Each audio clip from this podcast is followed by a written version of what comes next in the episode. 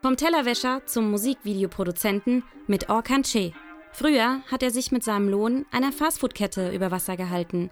Durch seine Intuition hat er einfach drauf losgefilmt und begann nur mit einem Rapper.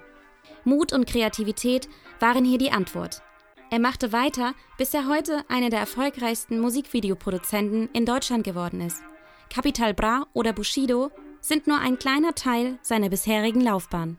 Dafür zugeschaltet aus Berlin Orkan Che. Viel Spaß dabei!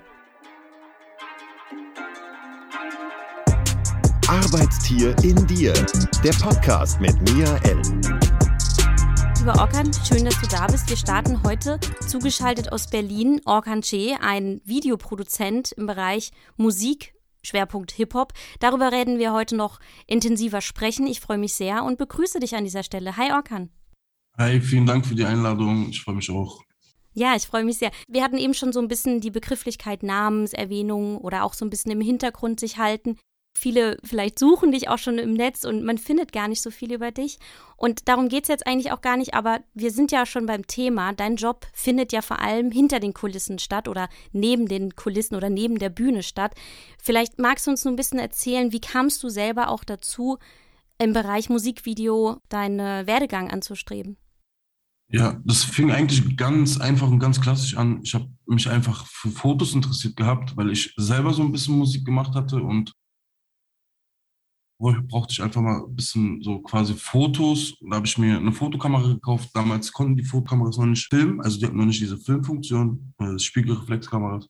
Das war so 2008 hat das die erste Berührung quasi angefangen und da habe ich dann schnell gemerkt, ey, das macht voll Spaß, auch so dieses Bearbeiten am Computer und diese Farbarbeitung und so alles. Damals gab es ja noch nicht diese, diese Apps und so alles, dass das so alles automatisiert war. Da musst du es halt wirklich so rumprobieren und wenn du da so ein bisschen Erfolgserlebnis, das hat voll Spaß gemacht einfach und äh, so bin ich da halt reingekommen, dann ganz normal halt äh, gearbeitet halt. Ich habe lange bei McDonald's gearbeitet, äh, irgendwelchen Lieferservices gearbeitet so sind dann so die ganzen Jahre verstrichen. Ja, dann habe ich mir irgendwann eine äh, Kamera gekauft quasi. Die konnten dann mittlerweile schon filmen. Das war dann 2012. Und dann äh, kannte ich auch einen Künstler, der hat auch Musik gemacht. Damals hatte ich schon ein bisschen mit meinem Hund rumprobiert gehabt, mit der Kamera tatsächlich, Film und so alles. Und dann habe ich ihn einfach mal so ganz eiskalt gefragt, ey, wie sieht's aus bei dir? Ich habe vor, Videos zu drehen und so, wir kennen es ja noch von früher, hast du nicht Bock und so? Und er meint, ja, natürlich und ja, lass doch mal machen, lass probieren. Und dann haben wir das einfach gemacht. Ich habe sehr, sehr viele Videos mir natürlich angeschaut vorher, wie das alles so ein bisschen funktioniert, mir das so ein bisschen versucht abzugucken. Viel von Chris Macari und Hype Williams, sind meine Vorbilder auf jeden Fall. Und ja, dann habe ich es mal gemacht und das sah irgendwie plötzlich gut aus. Und dann bin ich da irgendwie so reingestolpert. Dann habe ich gesagt, ey, cool, wenn ich so schnell da an Aufträge rankomme, dann investiere ich noch mal ein bisschen Geld da rein und erweitere mich ein bisschen weiter. Und äh, so ist es irgendwie gekommen. Da waren auch noch nicht so viele Leute unterwegs. Das war noch alles sehr neu mit der ganzen Technik, dass man halt YouTube hatte auf Handy und da hat es so wirklich so langsam angefangen, dass jeder so plötzlich auch Videos brauchte und alles. Und das war halt genau der Start von dem Wachstum, von dem ganzen Online-Videos und alles. Also ich bin quasi perfekt äh, reingerutscht also ich finde, das klingt gerade so ein bisschen nach einer Berufung, dass du so ein bisschen von, ich sage jetzt mal, Job zu Job dich irgendwie über Wasser gehalten hast und da vielleicht auch so ein bisschen, wenn ich es mal sagen darf, vielleicht ein bisschen die Perspektive noch gesucht hast für deine Zukunft.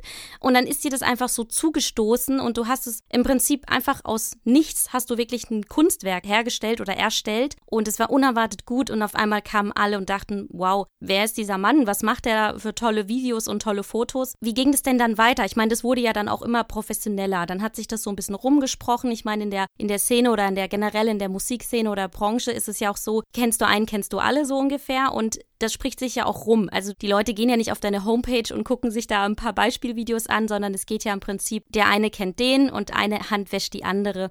Wie hat sich das dann damals weiterentwickelt? Hast du dann gesagt, okay, ich brauche ein besseres Equipment, das war der eine Punkt, dann kam der nächste Punkt vielleicht, dass du sagst, okay, ich muss ja vielleicht auch irgendwie mal ein Gewerbe anmelden. Wie, wie ging das dann so weiter? Wie können wir uns das vorstellen? Genau, das ging dann so weiter, dass ich dann weitergemacht habe, die Aufträge angenommen habe, die halt da irgendwie reingekommen sind und da war halt Facebook so die Plattform, wo man halt alles so vorgestellt hat, als Videograf, als äh, Künstler allgemein. Und über dort hat man halt viel, viel mehr Reichweite bekommen und man wurde halt verlinkt, ne? Und dann kamen halt irgendwie halt die Anfragen irgendwie rein. Ich brauchte eigentlich, ich brauchte eigentlich gar nicht viel machen. Ich hatte keine Webseite, ich brauchte nie wieder auch jemanden mehr anschreiben. Das hat dann so wirklich, das ist alles so natürlich gewachsen quasi. Also ich hatte wirklich jede Woche immer zu tun. Neben meiner Arbeit natürlich, ne? Also das habe ich nicht aufgegeben. Immer nebenbei noch so gemacht. Und bis dann so der Tag kam, ey, es macht jetzt Sinn, ein Gewerbe anzumelden und auch mein, mein, meine Arbeit quasi links äh, liegen zu lassen und wirklich nur noch mich darauf zu konzentrieren. Und das war Ende 2015. Also es hat zwei, drei Jahre gedauert,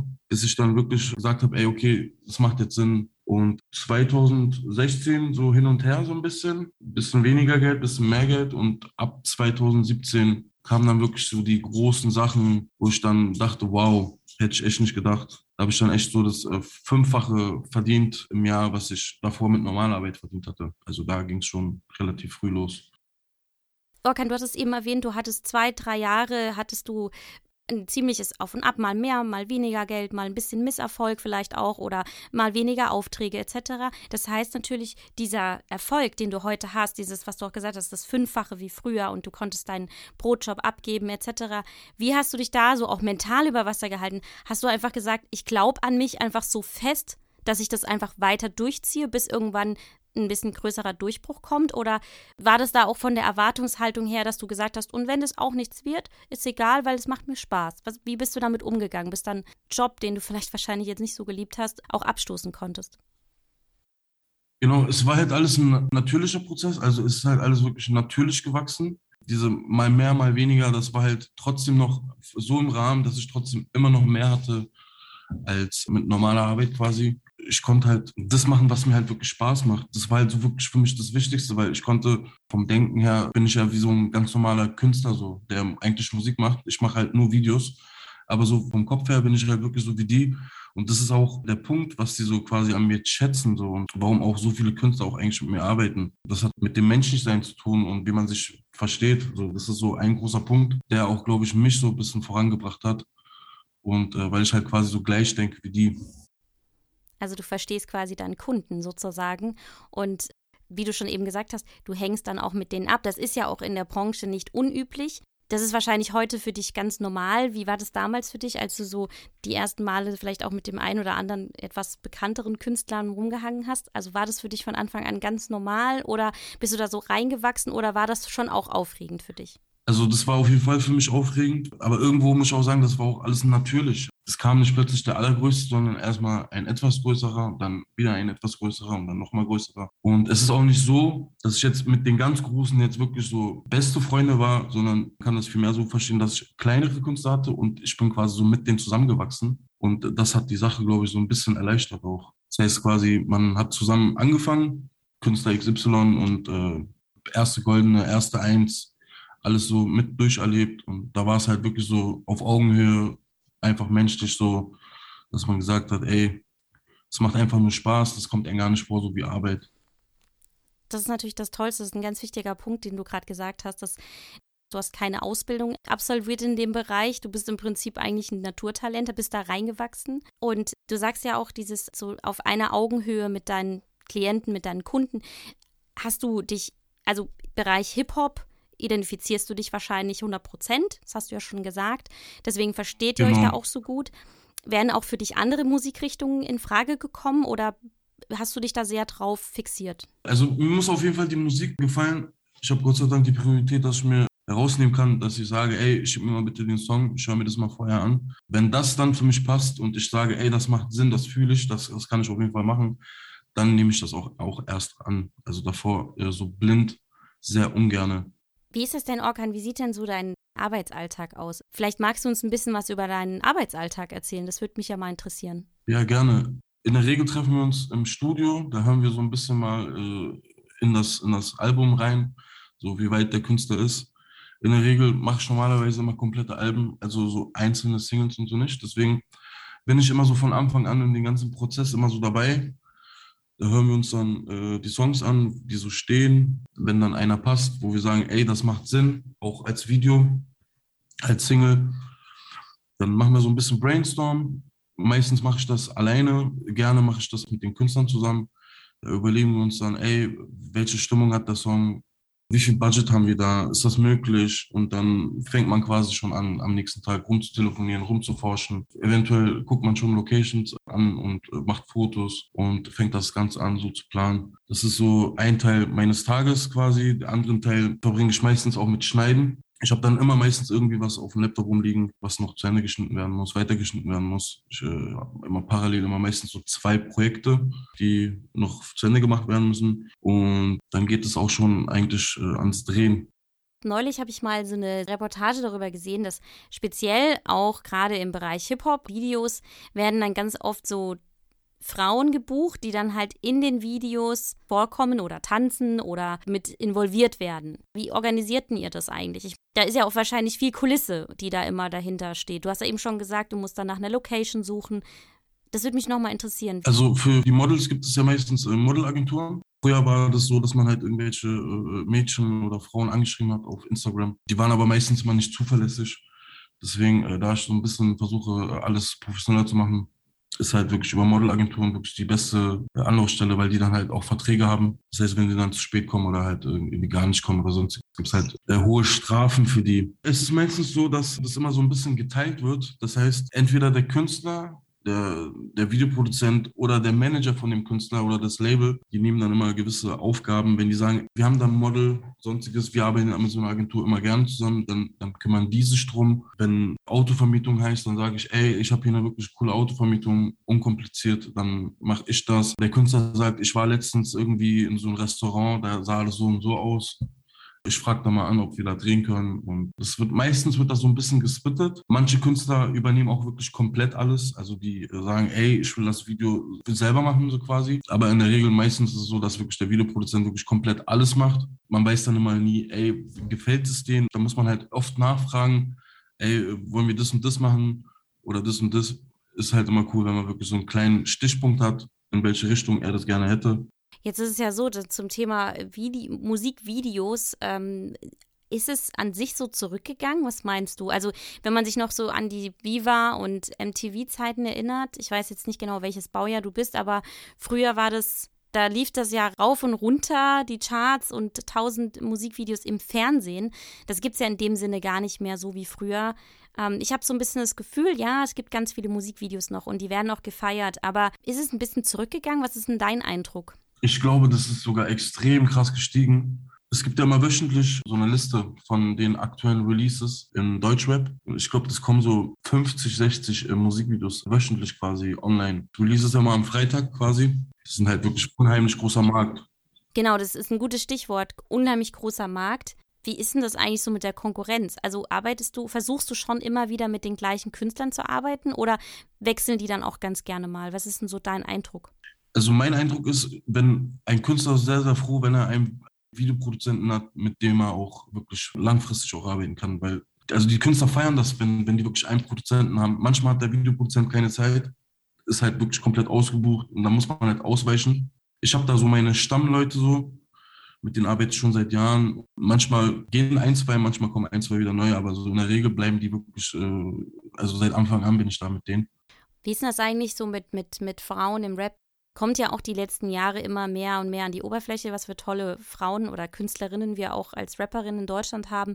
Wie ist es denn da derzeit? Kriegst du da auch viele Anfragen von Rapperinnen oder so? Oder merkst du da keinen Unterschied? Waren das schon immer viele Frauen auch, so wie Männer? Oder wie ist da so die Entwicklung momentan? Also als ich angefangen hatte, gab es auch schon Frauen, aber das war halt nicht so, dass sie wirklich äh, erfolgreich waren oder sonstiges. Und damals hat die Tür Loredana aufgemacht und da fing das halt an, dass die Frauen gesehen haben, ey, es geht auch ohne Sex, ohne äh, billig oder sonstiges. Und ich glaube, das hat nochmal viele Frauen nochmal so angezogen, dass sie auch mal äh, sowas machen können. Und seitdem merke ich auf jeden Fall, äh, häuft sich das. Und äh, mit den Frauenanfragen, ich habe die nie so wirklich angenommen gehabt früher. Jetzt hat sich das so ein bisschen ergeben gehabt, dass ich jetzt mit ein, zwei, drei Künstlerinnen quasi so ein paar Sachen produziere, ein paar Sachen mache. Und äh, ich muss sagen, ehrlich gesagt, vor der Kamera sehen die einfach besser aus. Das Bild sitzt immer, weil bei den Jungs, ich weiß nicht, das, der, der Kopf ist so manchmal eckig, die haben so einen Eierkopf oder was weiß ich was. Und äh, die Frauen machen halt wirklich viel mehr aus sich als wie die, äh, wie die Typen.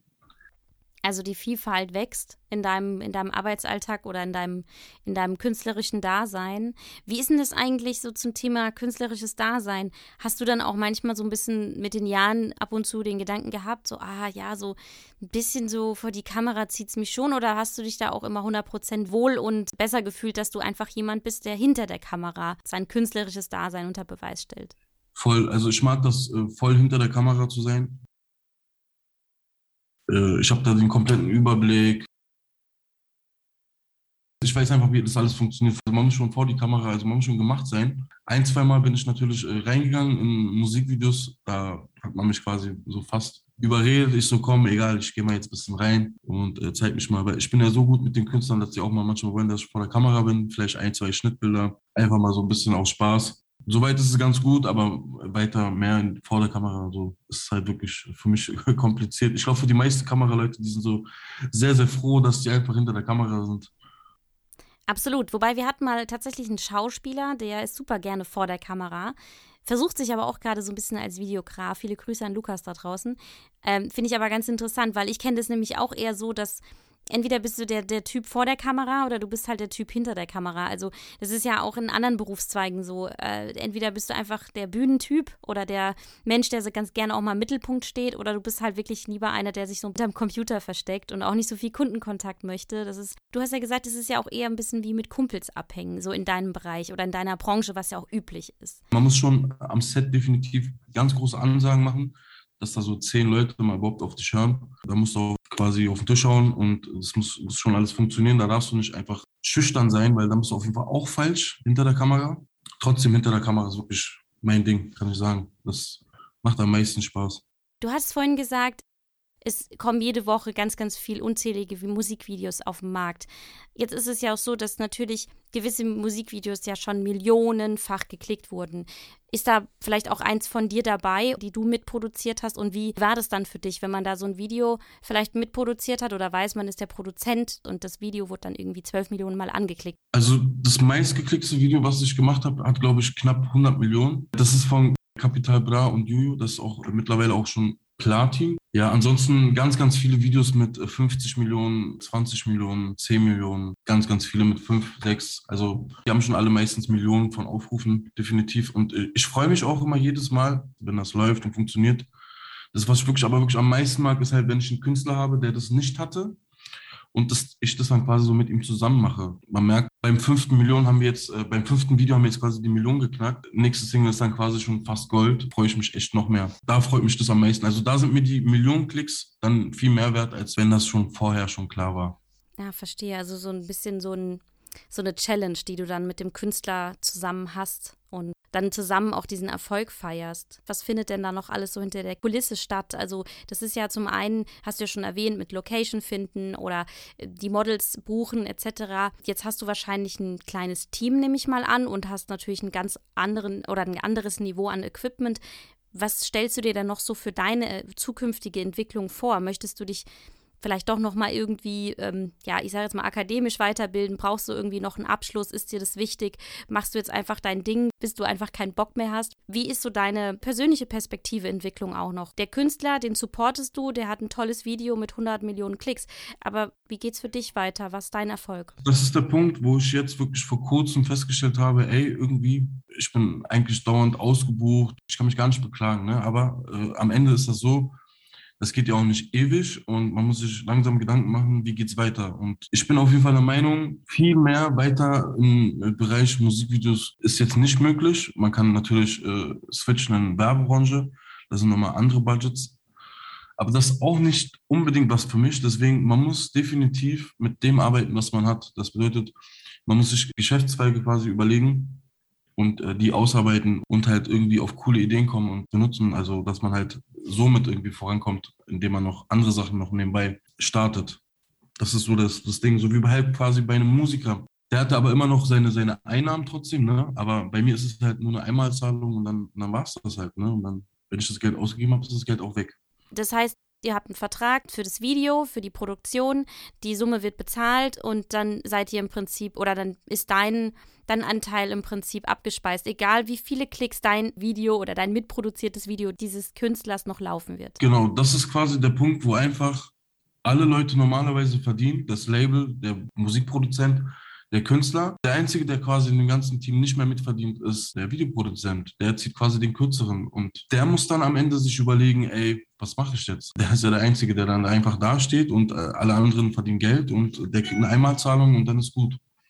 Wie hat denn so dein Umfeld reagiert? Ich meine, vielleicht auch die Freunde, die Familie, wie sind die damit umgegangen? Ich meine, du hast früher bei McDonald's ähm, gearbeitet, du hast ähm, Pizza ausgefahren, soweit ich das jetzt vorhin noch rausgehört habe, und bist jetzt ein ja, erfolgreicher Videoproduzent. Wie ist auch dein Umfeld damit umgegangen? Ja, das, ein Teil hat halt wirklich so, ey, sei vorsichtig, so. Und äh, meine Mutter natürlich, äh, du wirst das schaffen und äh, ein anderer Teil auch, ja, du wirst das schaffen, du auf jeden Fall sind die immer so beeindruckt, immer mit wen ich so unterwegs bin. Das ist immer so ganz interessant. Äh, und dann, hey, kannst du mir äh, ein Video von dem äh, schicken lassen, Grüße oder so für meine Freundin und bla bla. Und ja, das ist schon auf jeden Fall ganz lustig. Aber die haben mittlerweile, schockt die glaube ich nichts mehr. Ich war schon wirklich so mit sehr, sehr vielen Leuten. Deswegen, die sind da auch langsam so reingewachsen. Ja, klingt auf jeden Fall sehr spannend. Und es hat mir auf jeden Fall sehr, sehr viel Spaß gemacht. Orkan, ich hoffe, dass es dir auch ein bisschen Spaß gemacht hat, heute bei unserem äh, Podcast Arbeitstieren dir dabei zu sein und uns diesen kleinen Einblick in deinen Arbeitsbereich zu geben. Ja, voll. Ich denke mal, auf jeden Fall interessant für einige Leute, die gar keine äh, äh Ahnung hatten, wie das abläuft oder gar keine Vorstellung. Es ist halt wirklich. Vor allem auch mit diesen Künstlern. Ich glaube, das ist ja auch so ein bisschen dieser, teilweise auch dieser Hype, ähm, das dass du halt auch an denen so nah dran bist, dass man halt mal jemanden kennenlernt, dass man jetzt eben nicht mit den Künstlern spricht, so wie man sie ja sehr oft im Interviews hört oder sieht oder liest, sondern dass man mit jemandem spricht, der ganz viel mit denen zu tun hat und die wahrscheinlich auch ziemlich gut kennt. Ja, ja, voll. voll. Ich bin da wirklich Monate mit denen wirklich äh, ganz eng zusammen manchmal und also da kennt man die Künstler besser, als die äh, äh eigene Frau den Künstler kennt. Wahrscheinlich, ja. Andere, andere Geheimnisse. Aber es hat mich auf jeden Fall sehr gefreut, Orkan. Vielen, vielen Dank. Ich schicke viele Grüße nach Berlin und verabschiede ja, mich. Danke. Schöne Grüße nach München. Vielen Dank. Ciao. Danke dir. Bis dann. Ciao, Orkan. Ciao. Arbeitstier in dir. Der Podcast mit Mia M.